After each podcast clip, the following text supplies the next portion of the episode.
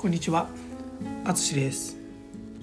今日の天気は晴れ、気温は21度、少し肌寒いです。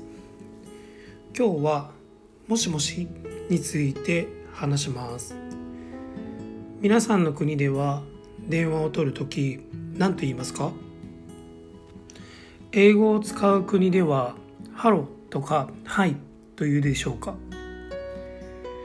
日本では電話を取った時もしもしと言います。他の時には使わないので少し不思議な言葉に感じます。なぜもしもしというか知っていますか？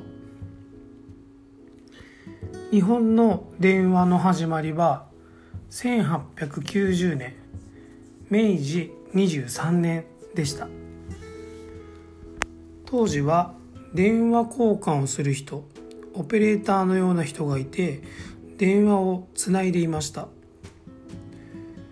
その人がつなぐ相手に失礼のないよう申します申しますと言っていました。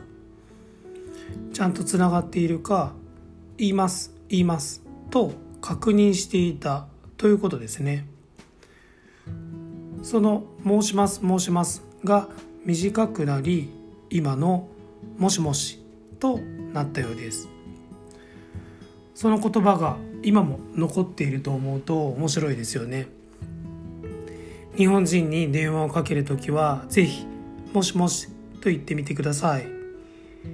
ということで今日も最後まで聞いていただきありがとうございます。ではまた。